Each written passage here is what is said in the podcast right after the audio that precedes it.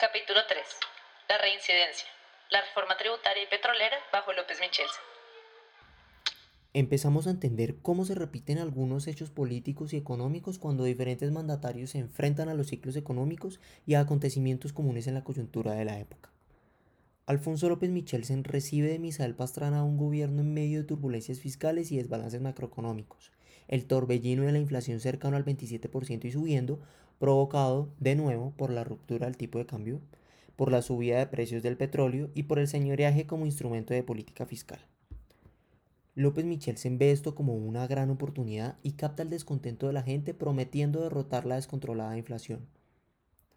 Al igual que en el gobierno de Lleras, Perry encuentra en López unas características ideales que permitirían la creación de políticas y reformas visionarias que tendrían un gran impacto hasta nuestros días. Estos acontecimientos le dejarán lecciones importantes a Guillermo sobre la construcción de incentivos en la labor pública, así como también la importancia de comunicar y convocar. Además, podría confirmar el tipo de presidentes con los que le gustaría trabajar. Año 1974. Edad, 29 años. Lugar, Bogotá, Colombia.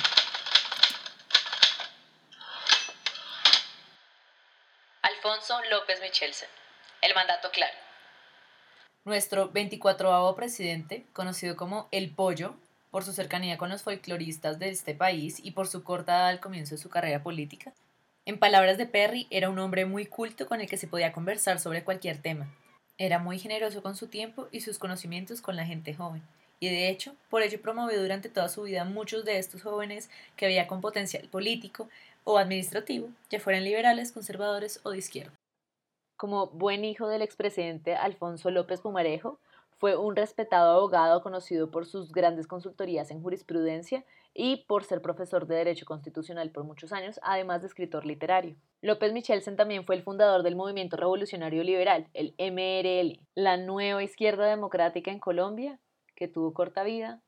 Durante su gobierno, además de retomar la reforma tributaria y la reforma agraria que generó Carlos Lleras Restrepo en su gobierno, también fue uno de los mayores impulsadores del desarrollo rural integrado, una de las políticas agrarias más importantes para la industrialización del campo.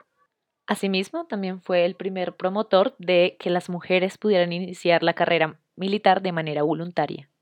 Sin embargo, en palabras de Bernardo Ramírez, del tiempo, pese a ciertos aspectos positivos, la lucidez y el saber de López Michelsen casi enconciertan porque poco le han servido al país. A la hora de la verdad, se ha sometido a los vicios nacionales, aunque por temperamento e información los rechace. A pesar de ser el gran intelectual que es, ya salido de su torre de marfil, acepta el imperio del clientelismo rampante y envilecedor de los dos partidos reinantes. Pasados los tiempos, tiempos en la mayor parte perdidos en rivalidades, en desconfianzas, en incomprensibles esquiveces, y cuando una serie de sucesos de favorable desarrollo abre amplias perspectivas a la familia de los americanos, llegáis, excelentísimo Señor, a la patria que ayer brotaba soldados para la libertad, a buscar siguiendo las huellas de Bolívar la unión entrañable de nuestros pueblos.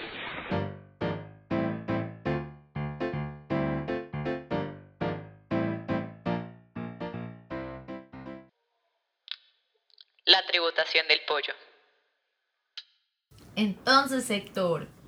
Hola, buenos días, buenas tardes o buenas noches, dependiendo a qué hora lo estén escuchando. Eh, hoy vamos a arrancar con nuestro tercer episodio. Ya estamos en el tercer episodio, Héctor. Eh, y vamos a hacer un pequeño resumen de lo que pasó en el capítulo anterior. Eh, básicamente, Perry se salió del sector público porque odiaba a Misael Pastrana. Misael Pastrana, a su vez, no quería tampoco a Perry. Planeación se vuelve como un chochal de drama. Al final, Perry decide irse a mochilear por Europa y cuando regresa, pues se encuentra con López. Entonces, ¿algo que agregar al resumen, Héctor? Eh, no. Está perfecto. Perfecto. Eh, esperamos que estén siguiendo la lectura con nosotros y pues que obviamente estén escuchando los episodios coméntenos, cuéntenos, charlenos sobre qué reflexiones está teniendo al respecto de esto y arranquemos de una vez con nuestro tercer capítulo que se llama La la reincidencia. transición. Ajá. La reincidencia. Las reformas tributarias y petrolera eh, bajo López Michelsen. Perfecto. Entonces, Entonces- arranca Héctor, por favor, ilústranos sobre qué pasó en este periodo en términos económicos. Sí, pues eh, después del capítulo anterior, este pues aparenta ser un poco más feliz eh, por, pues, respecto a la visión de Perry, eh, ya que pues describe a, a- López como una persona visionaria y tiene como esas características que a él le agradan eh, para hacer políticas pues buenas, diga, digamos buenas. Entonces, en cuanto a los aciertos económicos de López, está primero la reforma tributaria, que es su bebé, es su mayor logro. Eh, una reforma tributaria que utiliza los estudios eh, pues, pertinentes ya existentes de la misión Musgrave, utiliza prácticamente todas las recomendaciones que hace esta misión, misión que ocurrió en el gobierno de Lleras. Em, y pues una reforma que trató de hacer Lleras, pero que al final no pudo, no pudo y ahora la, la materializó López. Entonces, esta, esta reforma es bien, bien particular porque tiene unos elementos, eh, diría yo, fuertes, eh, los cuales todos, absolutamente todos, buscan grabar a los de arriba. Em, y pues me gustaría listarlos, enlistarlos rápidamente. Eh, Crea la renta presuntiva mínima, que esto es prácticamente un impuesto a la plusvalía del capital, algo que no existía y que decía Perry que era prácticamente irónico que muchas personas, bueno, muchas empresas no pagaban un solo centavo eh, pues por los rendimientos de, de- su capital. Entonces esto es básicamente que declaren un rendimiento mínimo de su patrimonio neto. Eh, adicionalmente tenía una, una reforma para compensar el efecto regresivo del IVA. Todos ustedes saben que el IVA es un impuesto sumamente regresivo, pero entonces ellos, como de nuevo como sugerencia de la misión Musgrave, eh, ponen tasas impositivas altas a los bienes suntuosos o de lujo, pero de verdad de lujo. Y eh, la otra cosa son un impuesto a las ganancias ocasionales que funciona como complemento de esa renta presuntiva mínima. Eh, entonces es bien gracioso porque no, o sea, como existen esas dos, no hay forma de que los eh, empresarios o digamos los ricos puedan evadir impuestos eh, a su capital ya que eh, funcionan complementarias de tal forma de que si usted mantiene su capital tiene que mantener eh, tiene que pagar perdón el rendimiento mínimo de su patrimonio. Y si lo vende para o sea si lo mantiene como debajo de cuerda eh, y después decide venderlo tiene que pagar impuestos por las ganancias ocasionales entonces pues eran dos como reformas que se, se complementaban muy bien, eh, pero claramente es una reforma, fue una reforma bastante impopular, al menos para los de arriba. Eh, entonces yo realmente aquí creo que hay algo importante y es que eh, creo que Perry pasa como muy por encima el hecho de que esta es una reforma muy impopular y pasa como muy por encima el hecho de cómo la tiene que defender y cómo hace posible que una reforma como estas suceda y, y pues pasen las diferentes pues, ramas de, de- la ley, ¿no? Eh, y, me gustaría traer a colación, la vez pasada hablábamos de que em, las lecciones, una de las lecciones que le dejaría Perry eh, el gobierno de Misal Pastrana es que em, en, sus, en sus viajes por Europa y en sus lecciones en Fe Desarrollo y todo eso le quedó que pues a, los- a las buenas políticas, a los buenos análisis técnicos, hay que añadirles la capacidad de eh, escuchar, convencer eh, a, las, a las personas que tienen diferentes eh, opiniones y eh, convocar a todos los grupos para que haya realmente una cooperación. Y eso me parecía una reflexión muy importante antes y qué bonito que podamos ver los resultados de esa elección justo en el periodo siguiente y justo en esta reforma tributaria, que no es más que eso, no es más que el reflejo de esa cita de Guillermo, en la cual primero convenció a, a López, al, presidente, al gobierno, eh, y, aquí vemos una característica similar a, a, Lleras, que decidió jugársela, jugarse su capital político y, jugarse como, como esas cosas que realmente no darían tantos réditos de reelección. Eh, y se la jugó por algo que, que, pues creían ellos que le convenía al país. Entonces primero está del lado del gobierno y después eh, está eso de escuchar y de convencer, eh, ya que Perry cuenta que tiene que ir él mismo a defender la reforma en, en la ANDI, pues en, la Organización de, de Empresarios de, de Colombia, y en todas las personas tiene que ir a defenderlas precisamente a las personas a las que estaba buscando grabar. Entonces es como la locura eh, y para mí de verdad eh, poder leer eso y poder ver ese, ese, ese caso de éxito es, es muy importante porque hoy en día es muy fácil encontrar desilusión en el, en el sector público. Es muy fácil eh, prender el televisor y desilusionarse porque realmente para, para hacer este tipo de políticas uno, uno cree que pues toca alinear los intereses de los congresistas, del gobierno, de los empresarios, de la gente del común y de verdad uno lo ve como, como muy complicado, pero eh, realmente creo que, esta reforma es, eh, es el caso y el reflejo de que sí se puede y de que sí se puede convencer eh, a los diferentes, como, no tanto como a las diferentes personas, sino alinear los intereses de la gente para que rememos para el mismo lado y pues para que se hagan posibles estas cosas en la medida en la que pues haya una buena argumentación detrás.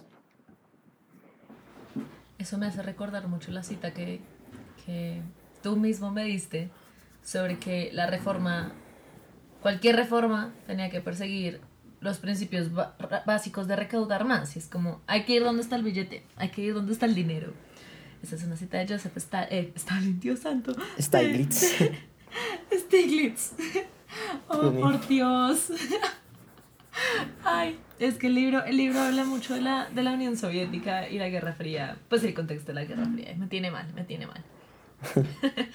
Pero definitivamente estoy muy de acuerdo contigo. Sin embargo, creo que dentro de este proceso de reforma tributaria hay un montón de grises sobre realmente lo que hace una reforma tributaria y la importancia de una reforma tributaria que no solo se ven en el contexto, sino que creo que de hecho en el contexto pues eran no eran grises, sino eran ventanas de oportunidad, pero que en la actualidad todavía nos preceden mucho.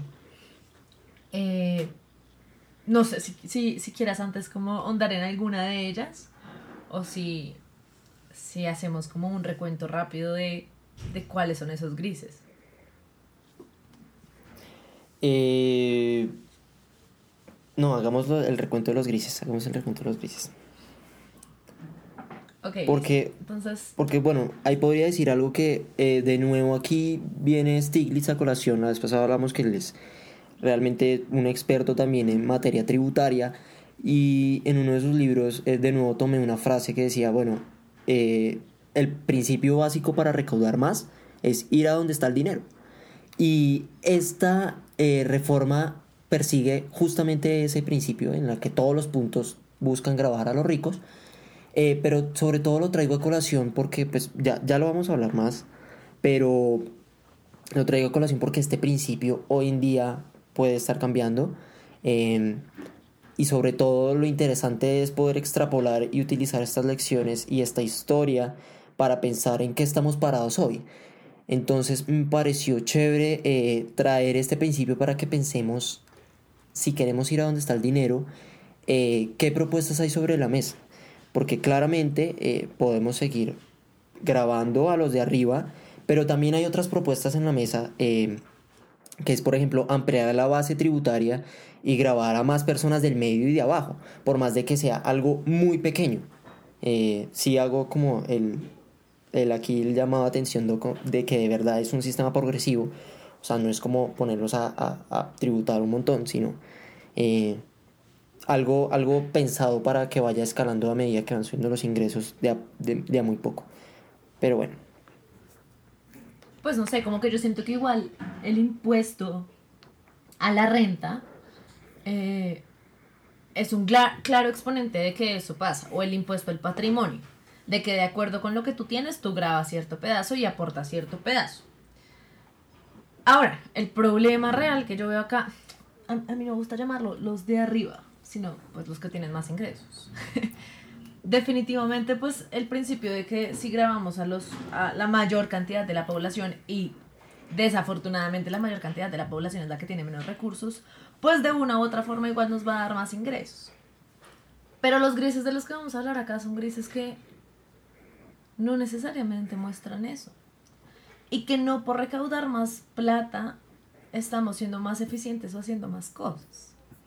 Entonces va muy de la mano también con la crítica que Perry le hizo en su momento a, a López sobre, pues, tiene todo este billete por la bananza cafetera y lo que hizo fue despilfarrarla.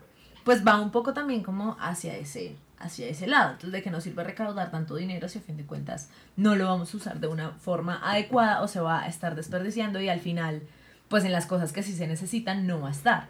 Eso pasa en la actualidad, ha pasado en el pasado. Perry también le va a dar mucho palo, por ejemplo, a Uribe por hacer esas cosas. Yo no he leído el libro, fue un spoiler, pero igual yo he visto entrevistas de Perry en donde, pues no, no sé, como que Perry y, y Uribe, no sé. Esto es otro cuento, spoiler.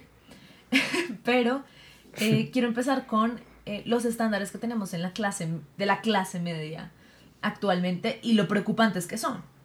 Porque según el DANE, la clase media es que gane un poco más de un millón de pesos, ¿no? Héctor, Ajá. ¿me corregirás tú? Sí, es. Sí, sí, es tal cual.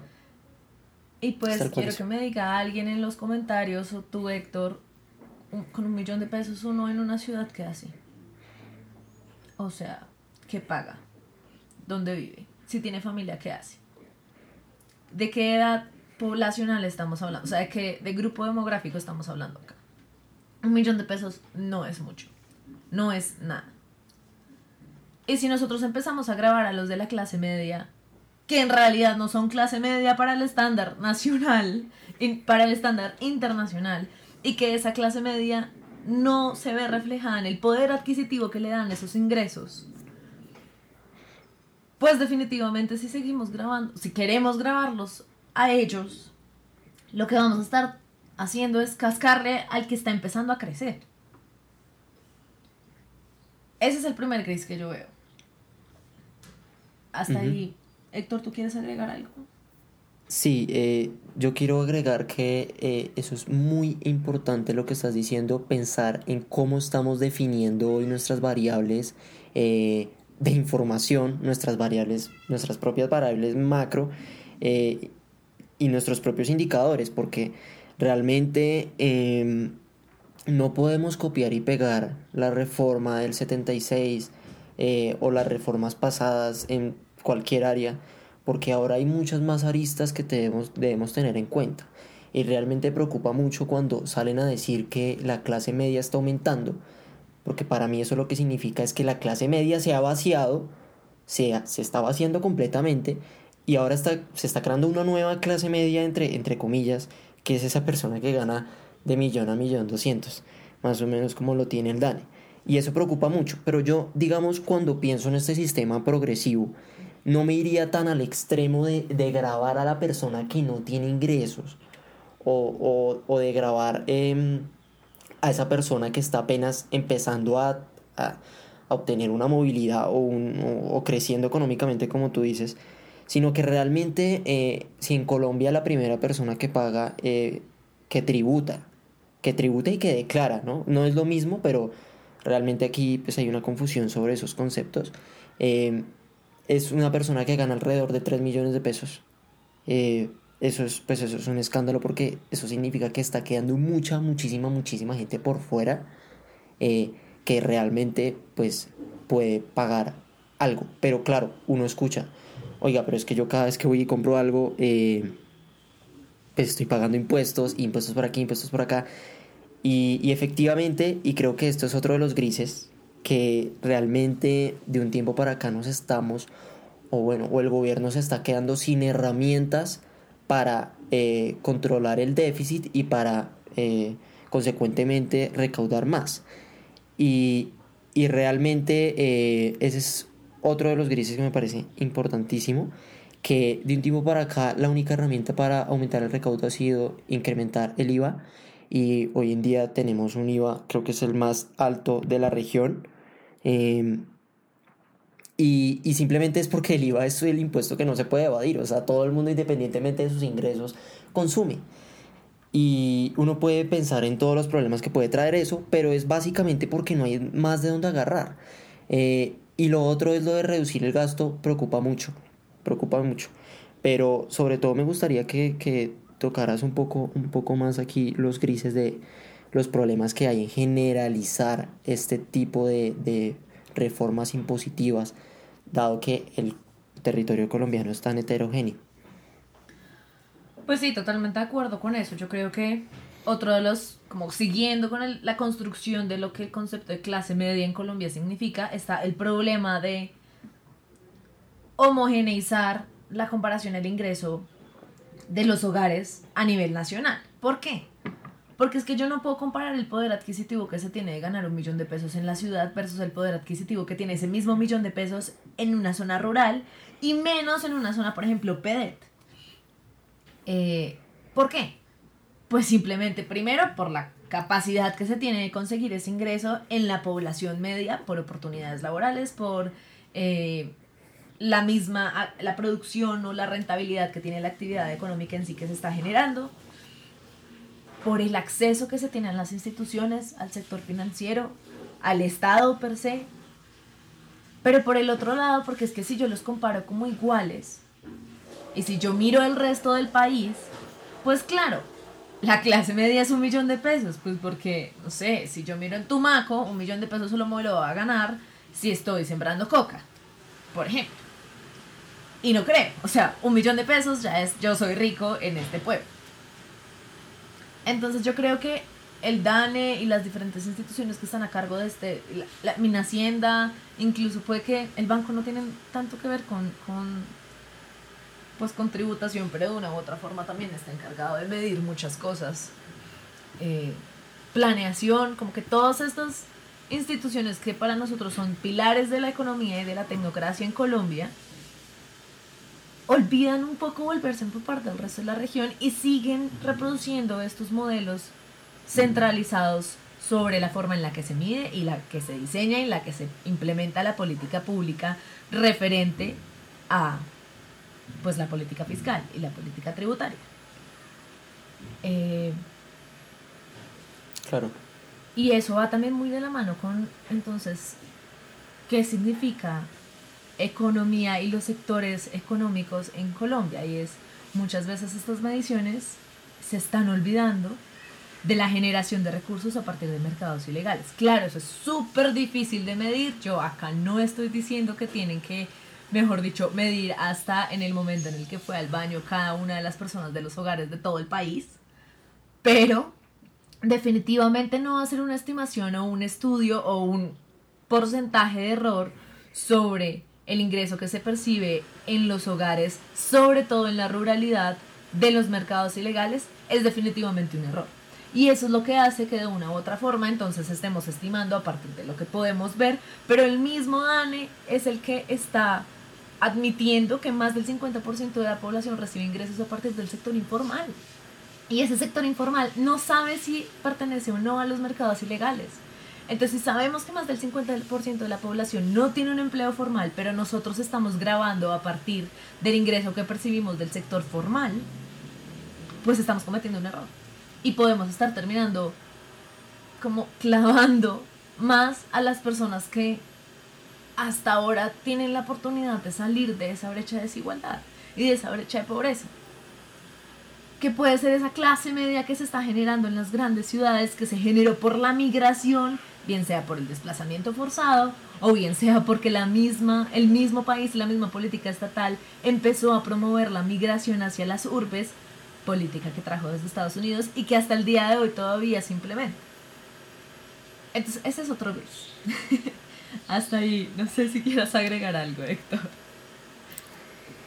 Eh, con lo de las economías informales, eh, creo que sí es bastante alarmante los niveles de informalidad de hoy en día, eso no es un secreto para nadie, eh, pero es tan grande que a veces hay que pensar en regularla, en regularla como si fuera eh, lo normal, que pues es algo que choca un poco, pero por ejemplo me gustaría añadir una cosa muy pequeña y es que Marcela en uno de los conversatorios que hacía, en una de las conferencias, ya de verdad ha habido tantas que ya no sé, pero sé muy bien que fue Marcela, decía, em, los sistemas de información, hay algo que nos debemos como colombianos desde hace tiempo y es tener a todo el mundo en el mismo lado.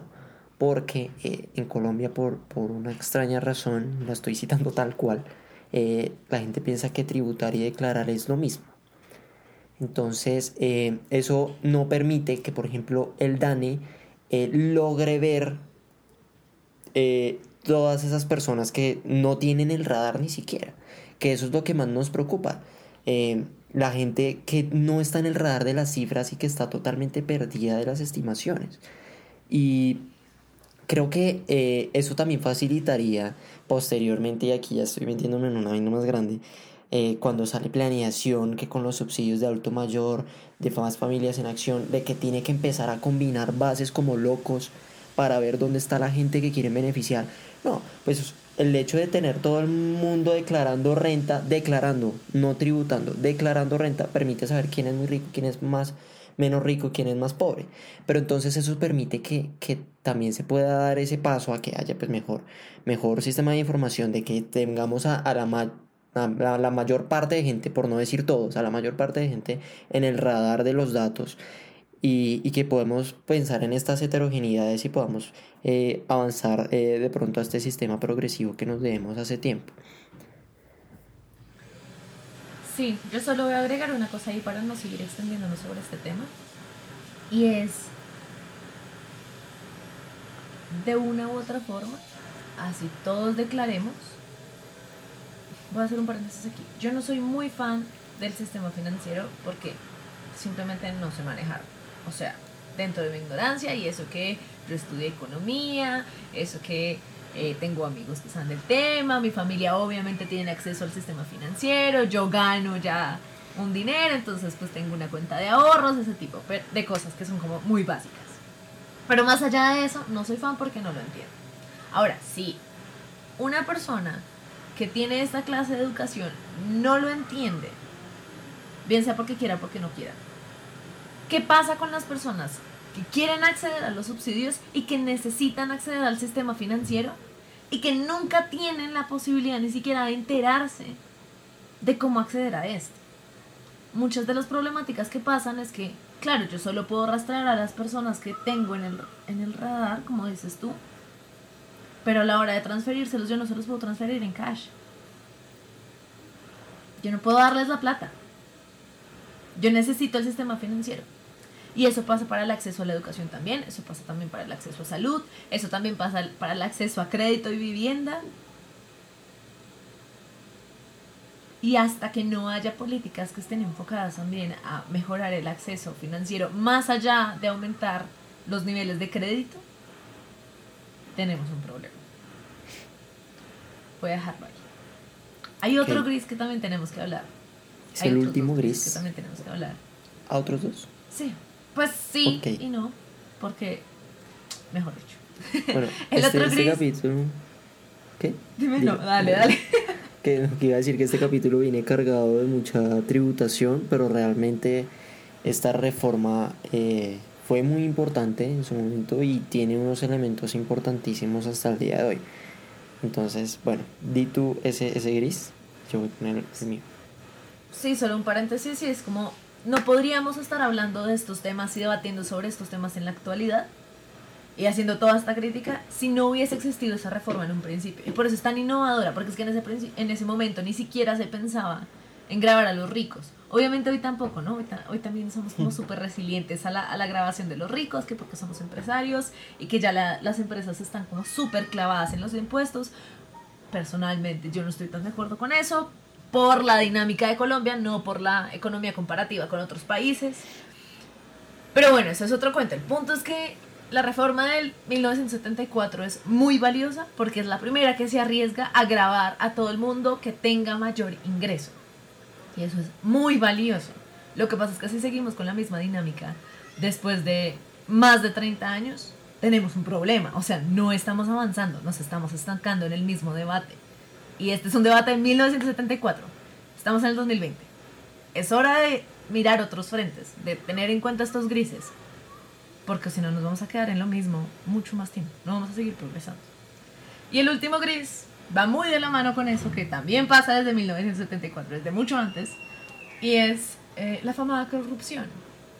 Y es, a mí no me sirve de nada seguir grabando si es que el clientelismo y todas las vertientes de la corrupción se siguen arrastrando capitales muy importantes. Y los elefantes blancos siguen saliendo como Pedro por su casa. Y los congresistas en plena pandemia deciden aumentar su salario en mitad de año. O sea, yo ni siquiera entendí cuál fue el argumento para aumentar el salario de los congresistas. ¿Qué cosa es el legislador? Un millón setecientos por congresista. Son 120 y algo congresistas, creo. No sé. La otra vez lo miramos, ¿no? Son como 120 y algo crules, no me acuerdo. Pero va por ese número. O sea, no estoy muy alejada. Si acaso lo estoy subestimando. ¿Qué pasa con esa plata? ¿No la necesitamos para el COVID? ¿Eso no lo podríamos estar ahorrando? Entonces, la economía no solo se parte de la reforma tributaria per se en el sentido de necesito más billete o menos billete y este billete tiene que estar en este fondo o en este lugar o lo que sea, sino qué pasa con ese billete. Y eso es política. Y volvemos a la enseñanza de Perry del capítulo pasado.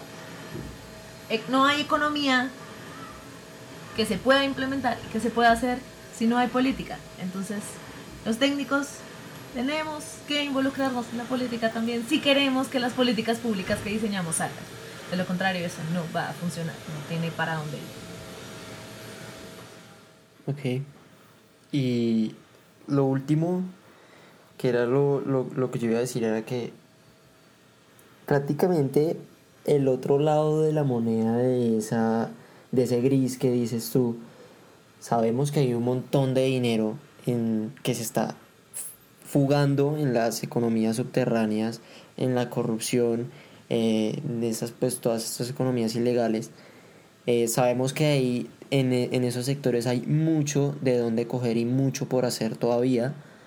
Pero el otro lado de la moneda es que digamos que esos métodos, diría yo, arriesgándome, diría yo, convencionales, eh, para aumentar el recaudo, para paliar el déficit, eh, nos estamos quedando cortos y ahorita decía, nos enamoramos de, de subir la tasa impositiva del IVA y nos estamos, también hay unos que se están enamorando de eh, bajar el gasto y proponer políticas eh, más austeras, sabiendo que, digamos, hoy por hoy no es tan viable seguir adquiriendo em, deuda externa o doméstica. Eh, pero entonces Guillermo compara mucho las finanzas públicas de la nación con el de, una, economía doméstica, la que simplemente dice, oiga, si su casa está mal, usted o aumenta los ingresos o baja los gastos o se endeuda. Entonces, eh, hay algo que pasa con los impuestos, ya lo hablamos, lo del IVA, hay algo que está pasando con los gastos, que cada vez cuando llega alguien y dice gastar menos, gastar menos, gastar menos, ese gasto, y ya lo han hablado muchos economistas, se está haciendo cada vez más inflexible, se está haciendo cada vez como algo ya fijo y constitucional en el que no se puede seguir bajando. Y preocupa mucho, muchísimo que se siga proponiendo políticas de autoridad en una economía con tanto desempleo y en una economía con tanta desigualdad y con tanta informalidad, porque eso desde el lado social, eh, desde el lado de la gente, lo único que significa reducir el gasto es reducir, terminar reduciendo eh, programas de protección social, de, de, seguridad, de seguridad del trabajo, de un montón de cosas que lo único que le va a hacer es pegarle a la clase media y pues a, los de abajo, ya que a mí sí me gusta pensar en, en, escaloncitos, no sé por qué, pero y esto, esto lo único que va a hacer es, ralentizar más la economía y, y, y, pues llevarnos todo mal. Pero desde el lado teórico, desde el lado técnico, eh, sabemos que los las crisis, las recesiones, las desaceleraciones generalmente, eh, por no decir siempre, se, van, se, se, ven desde el lado de la demanda. Y, y yo sí soy un, un poco más creyente de, de, la importancia del gasto y de lo que puede hacer un gobierno si gasta más de lo que le ingresa. en estos momentos de desaceleración.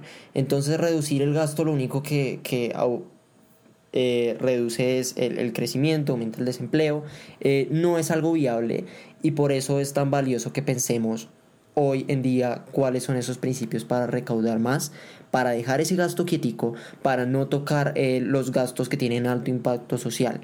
Em, pero es una discusión mucho más grande que, que ojalá todos podamos irla construyendo y, y, seguir avanzando a estas, a estas reformas tributarias innovadoras. Y resalto mucho lo de innovadoras porque en este momento, en el 74, esa reforma no solo fue innovadora para Colombia, sino que fue ejemplo de cómo hacer eh, política, eh, bueno, reformas tributarias en el exterior, ya que muchos países adoptaron eh, algunas de las ideas haciéndoles algunas modificaciones.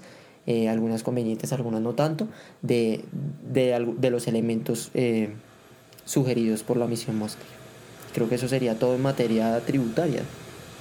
Totalmente este capítulo. Yo creo que para cerrar esta sección, nuestra invitación es a que los tecnócratas sean un poquito más humildes cuando empiecen a proponer sus reformas tributarias y tengan en cuenta otras áreas del conocimiento y otras áreas de la sociedad que afectan directamente la tributación y que pues nosotros podríamos decir pues eso no me compete, pero la realidad es que para que haya viabilidad política en sus propuestas es necesario que contemplen muchos más espectros.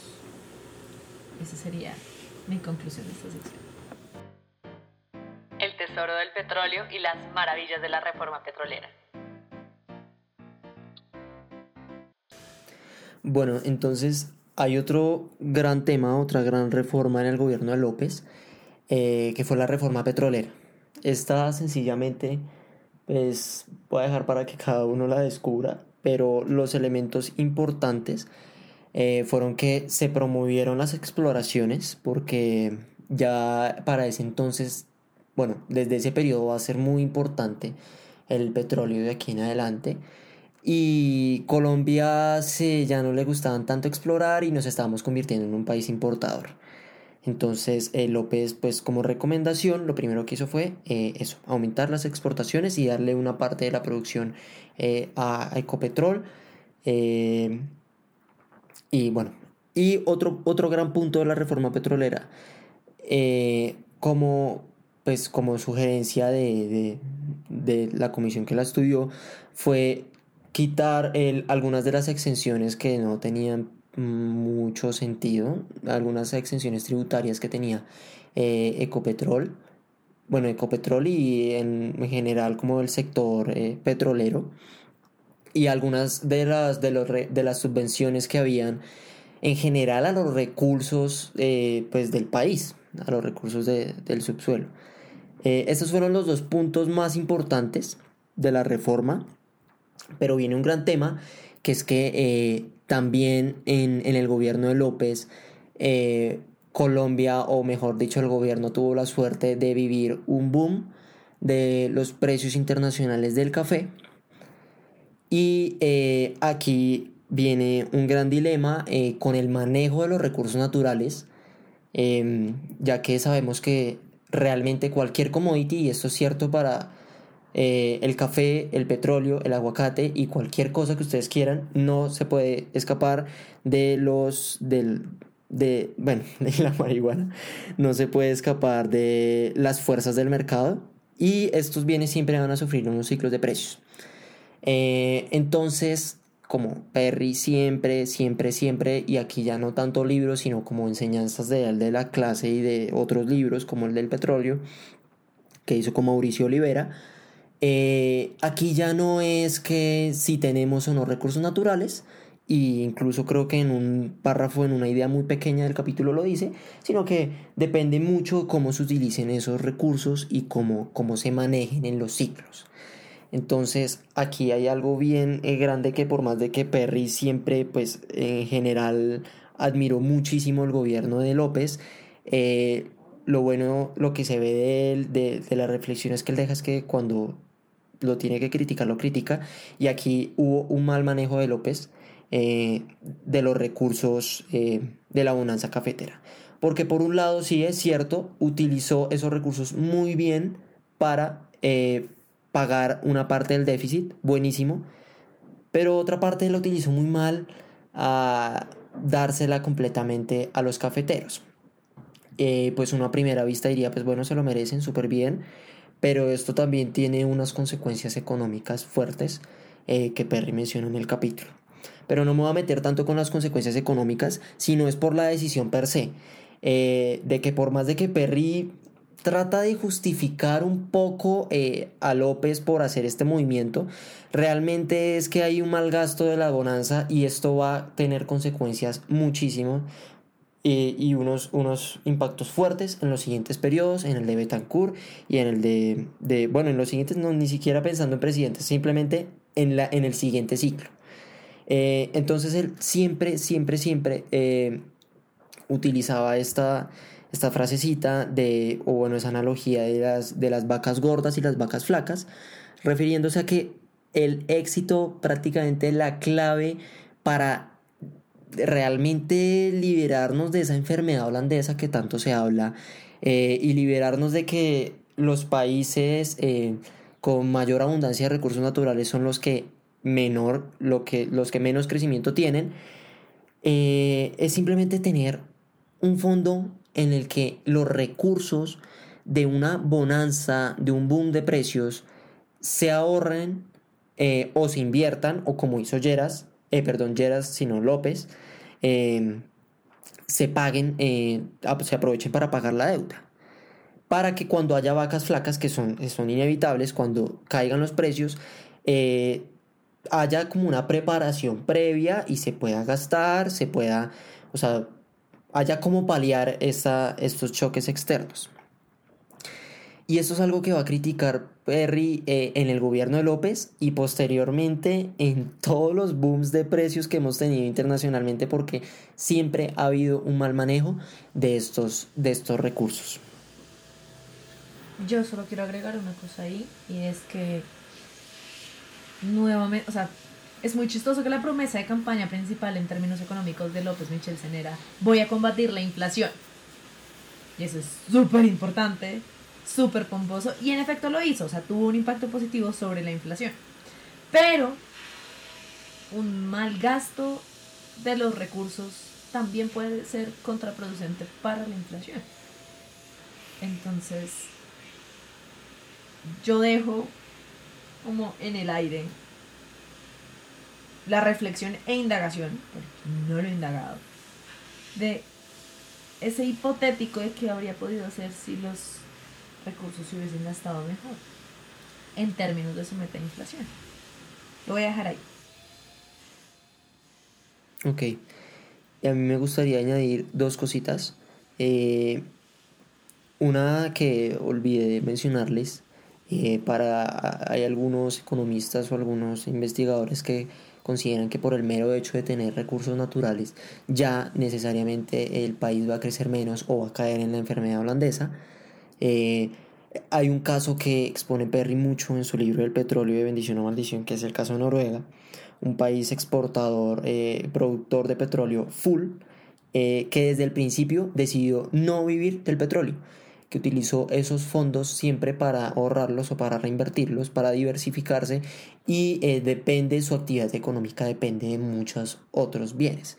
Eso eh, los dejo ahí para cuando escuchen, eh, siempre piensen en, en, en que primero el entender para hacer, entender para hacer y entender que esos problemas de la volatilidad económica que nosotros tenemos tienen una razón y si tienen una razón se puede cambiar y se puede solucionar.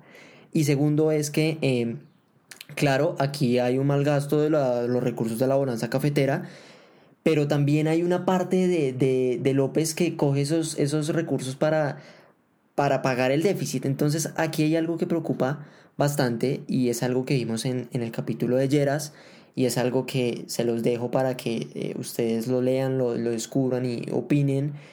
Eh, pero preocupa un poco que para que haya un buen movimiento político, para que haya un buen movimiento económico, tiene que haber después un contentillo con alguien.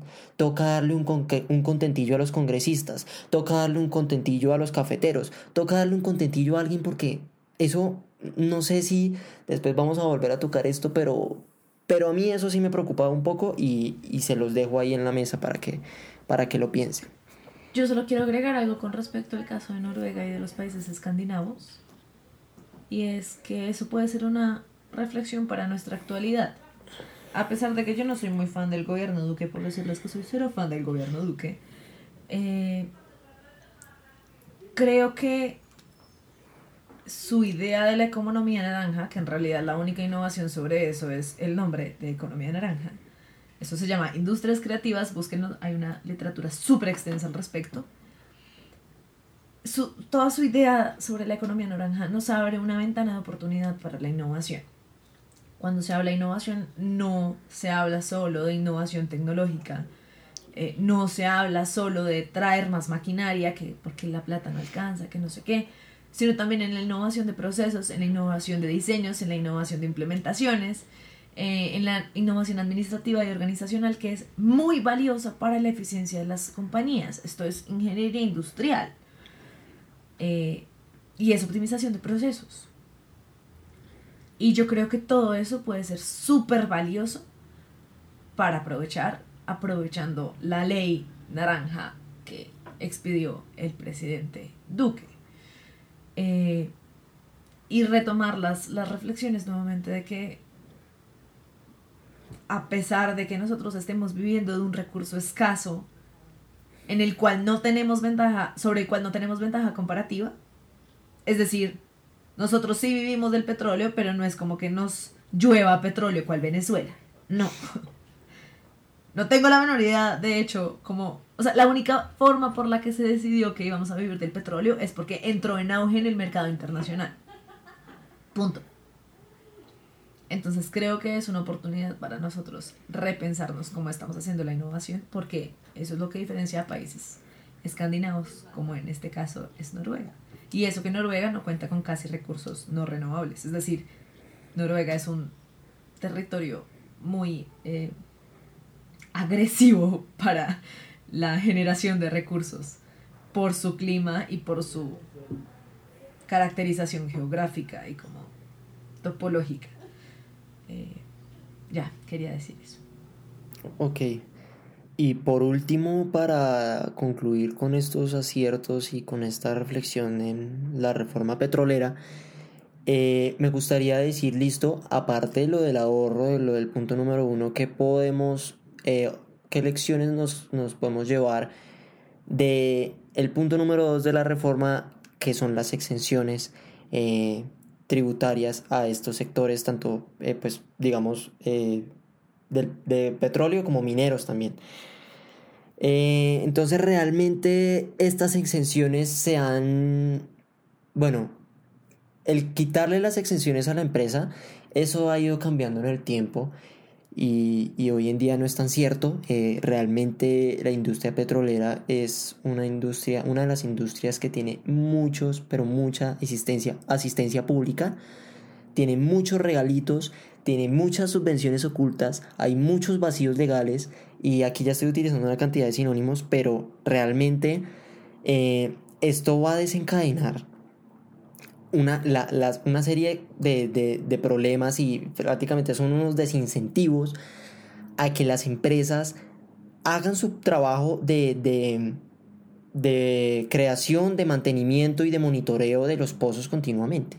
Y aquí estoy diciendo algo muy grave, que es que para que las empresas hagan bien su trabajo, para que las empresas respondan por el medio ambiente y para que de verdad haya una cooperación entre, entre pues, todas esas cosas que nos están preocupando hoy en día en materia ambiental y en materia económica eh, que normalmente se están enfrentando, eh, estoy diciendo que para que haya buenas prácticas tiene que haber castigos o tiene que haber eh, una buena reglamentación o tiene que haber incentivos o, bueno, lo voy a dejar en castigos. Eso es algo grave que estoy diciendo, pero como yo lo veo, pues si es así y realmente si hay tantos vacíos legales y si hay tanto como, y si hay una política ambiental tan laxa, eh, eso ha hecho que eh, las, las, empresas mineras, las empresas petroleras se desentiendan completamente eh, de sus impactos ambientales, se desentiendan completamente de sus malas prácticas y aparte reciban regalitos tributarios.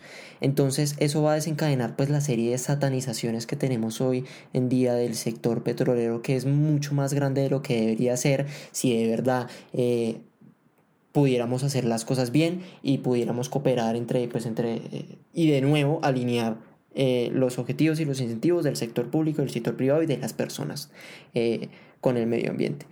Entonces, em, ahí les dejo esa, esa reflexión también. Yo solo voy a agregar una cosa ahí y es que en parte la reflexión no solo va a Colombia y la culpa no es solo de Colombia como en su totalidad. Esto es, esto es bastante polémico, pero la razón de eso es porque Colombia es un país seguidor de política internacional y la política internacional actualmente sigue siendo parte de ese ciclo vicioso de regalitos y de exenciones de impuestos o imposición de impuestos como promoción o desincentivo para hacer X o Y actividades.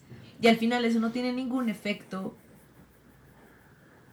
no sé si es práctico o tangible sobre las cosas que queremos lograr o no lograr.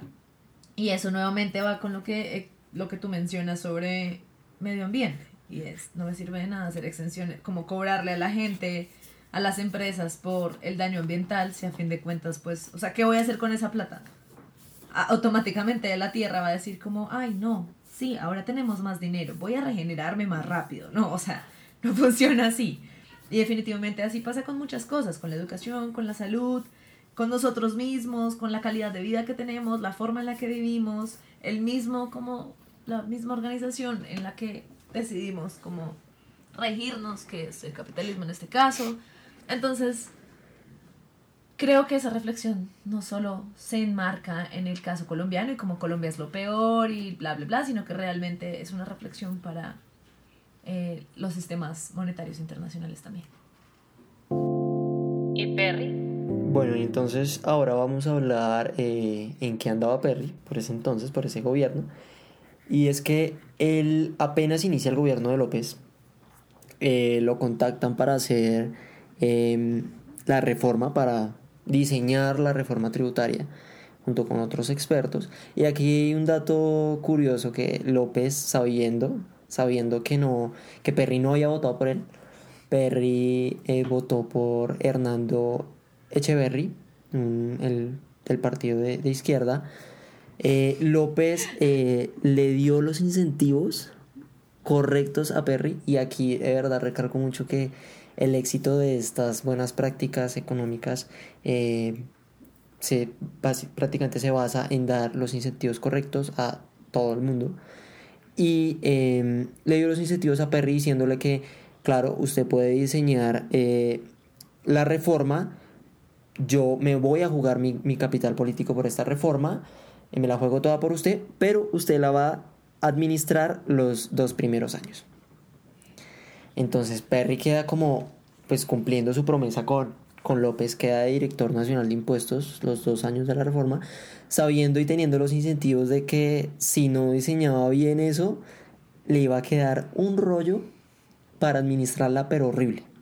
Entonces, eh, bueno, ya sabemos cómo eh, terminó esto, pero y ya después de cumplir su promesa con, López, eh, sale del gobierno. Bueno, entonces, ¿cuándo sale del gobierno? Después les contamos qué pasa con él. Mentira. Cuando sale del gobierno, este hombre decide casarse. le ofrecen otro cargo político, obviamente en el gobierno de López Michelsen, y él dice, no, me voy a casar y me voy a ir a viajar a China weird. Les vamos a, vamos a leer un pedazo de lo que eh, Isabela López escribió en su blog de historias de vida. Vamos a ver si les dejamos el enlace para que lean sobre más historias de vida que ella pone en su blog. Es bien chévere. Recordemos que ella fue la que lo entrevistó. Sí, ella es la que hace, es parte de la que hace este libro. Entonces. La que hace posible el libro. Totalmente de acuerdo. Dice, A los dos años le dije a López, me voy porque mi compromiso con usted fueron dos años y se cumplen en 15 días. Me ofreció quedarme en otro cargo en el gobierno, pero no acepté, porque había decidido casarme e irme de viaje por el Asia, en especial la China, con mi señora y otra pareja, no me pregunten por qué dice otra pareja, de nuevo como mochilero. El viaje se prolongó cuatro o cinco meses. Fui a Turquía, Irán, la India, un mes en tren de lado a lado, Nepal, Tailandia, Burma, hoy Myanmar, Hong Kong y China, donde tuvimos un mes de recorridos invitados por la Asociación de Amistad del Pueblo Chino en el extranjero, arreglado por Ricardo Samper. O sea, hágame el favor. Y luego, casi un mes en la Unión Soviética, gracias a Felipe López, quien, al saber que íbamos a China, nos hizo invitar a la Unión Soviética. Cruzamos en el tren la frontera de China con la Unión Soviética cuando estaban enfrentados y habían miles de hombres armados de lado a lado de la frontera. Isabel y yo éramos los únicos turistas en ese tren. Siempre pensé que era imprescindible conocer el Asia, que aloja más de la mitad de la población humana y a varias culturas milenarias, para tener un una cabal comprensión del mundo en que vivimos. Y fue un gran privilegio tener la oportunidad de conocer algo de la Unión Soviética y de la China de Mao, dos estructuras políticas que tuvieron un impacto enorme en nuestra vida contemporánea hágame el favor, el nivel de privilegio acá, ¿no? O sea, yo no me voy a cansar de decir esto. ¿Qué cocos? ¿Qué carajos? Pero bueno, no importa, es parte del chisme. Eh, les tenemos más chismes sobre Perry de esa época. La primera es, obviamente, quiero que reflexionen un segundo sobre la relación que tenía Perry con Samper.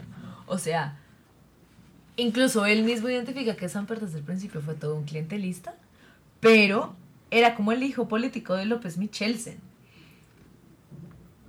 Y López Michelsen era como el Carlos Gerard Restrepo reencarnado para, para Perry, básicamente. A pesar de que cometió esos errores que ya los mencionamos antes. Entonces, pues no sé, pero yo voy acá a recalcar un poco como dime con quién te juntas y te diré quién eres. No estoy diciendo que en efecto pues todos sean así, pero definitivamente pues a mí me parece muy ingenuo por parte de los tecnocráticos que se sientan como blindados de la política. O sea, cada día me suena más ingenuo. Perry definitivamente me ha enseñado eso a través de los pocos capítulos que he leído. Y el hecho de que tanto Turbay como Samper estuvieran sentados en esa mesa, como todos, eh, Turbay no, sino Gaviria, que Gaviria y Samper estuvieran ahí sentados de maravilla junto a Perry, como todos, un núcleo feliz de tecnócratas jóvenes que están siendo guiados por López Michelsen, pues deja mucho que decir. Eh, quizás porque el círculo de relacionamiento público también era muy estrecho. Podemos dejarlo ahí. ¿Algo que quieras agregar, Héctor? Sí, pues con eso que tú dices que se sienten blindados de la política, realmente creo que desde la entrada de Perry al sector público, él tuvo una, un jefe, un presidente que fue Lleras que, que pronto le, lo dejó con una perspectiva un poquito optimista y rara de la labor pública, lo decíamos en el primer capítulo. Y desde el principio lo blindaron de, de esos juegos políticos y de esas cosas. Y vimos como en el de Misael Pastrana cuando vio que era justo lo contrario, que estaba el, el tecnicismo estaba completamente manchado por eso, casi le da otro rumbo a su vida. Y después viene este señor y también lo blinda. Entonces es como, como raro. Eh, pero pues también queda muchísimo, muchísimo por hablar. Y vamos a ver cómo evolucionan estos contactos y cómo evolucionan estas amistades. Porque claro, en el juego político también se van cambiando de, de amigos y de preferencias y de bandos y y de cosas. Entonces, eh, también vamos a ver qué opina más adelante él de, de, de Samper y, y, todas esas cosas. Entonces, por ahora eh, creo que es cierto, pero creo que también eh, Perry estas experiencias le van a dar eh, cierta experiencia o cierta afinidad en cuanto a lo que es la lectura de los hechos políticos. Y, y pues seguiremos viendo su, su, su transformación a nivel profesional y personal. Totalmente de acuerdo. Creo que esa es de las mejores enseñanzas de este libro, so far. Y eh, lo último que queremos como contarles que nos parece súper interesante es que ya estamos viendo que hay ciertos personajes que se empiezan a repetir y que van a estar presentes durante toda la historia de Perry. Y es súper importante tenerlos en cuenta. Entre esos también Gale Urrutia, por supuesto. Eh, hay varios más, pero queremos resaltar sobre todo a Roberto Junguito, porque es como aparentemente su compañero de batalla, ¿sabes, Héctor? Eh, y definitivamente toda la política pública que él desarrolla, por lo menos en este tiempo, siempre está de la mano con uno de los juniors, como él lo llama, que es Roberto Junguito. Entonces vamos a ver más adelante cómo esa relación se va desarrollando. Pero es muy importante tener en cuenta que parte de sus amigos cercanos y de su núcleo central involucra a Roberto Junguito, que, vamos a adelantarnos un poco en la historia, tiene un pensamiento, es uno de los historiadores económicos más importantes ahorita para la historia económica colombiana, eh, pero definitivamente tiene un pensamiento de que después de la constitución del 91 hubo un quiebre sobre las posibilidades que tenían los gobiernos para realizar financiamiento público. Y eso va a ser muy importante en la historia y es muy importante mencionarlo ya porque aquí es donde se da la segunda eh, reforma tributaria más importante. Eso marca la historia hasta la actualidad. Entonces ténganlo en cuenta, vayan averiguando quién es él, vayan empapándose de, de su historia también porque lo vamos a ver más adelante muy involucrado. Eh, creo que eso es todo por hoy con Totalmente de acuerdo. Sí. Y del episodio. Y del episodio de hoy. Entonces, nada, continuaremos en el próximo episodio. Vamos a ver que hay dinámicas que se repiten una y otra y otra y otra vez. Pero eso no significa que no haya nuevas reflexiones que tenemos que preservar y no significa que la, repetición de la repetidera no sea un espacio para que nosotros tomemos acción ahorita sobre lo que está pasando. No solo a través de este libro, sino que esto nos inspire a hacer otra cosa más. Ahí los dejo. Esto es Desde Adentro, un podcast dirigido y producido por la agrupación editorial En Deuda. Esta primera serie de episodios estarán basados en el libro Decidí contarlo, de Guillermo Perry, editorial Debate. Si te gustó este contenido, te invitamos a que nos retroalimentes y comentes nuestro trabajo. Dejamos nuestras redes sociales a tu disposición. En Instagram y en Facebook nos encuentras como arroba en deuda y en Twitter como arroba. Nos vemos en el próximo episodio.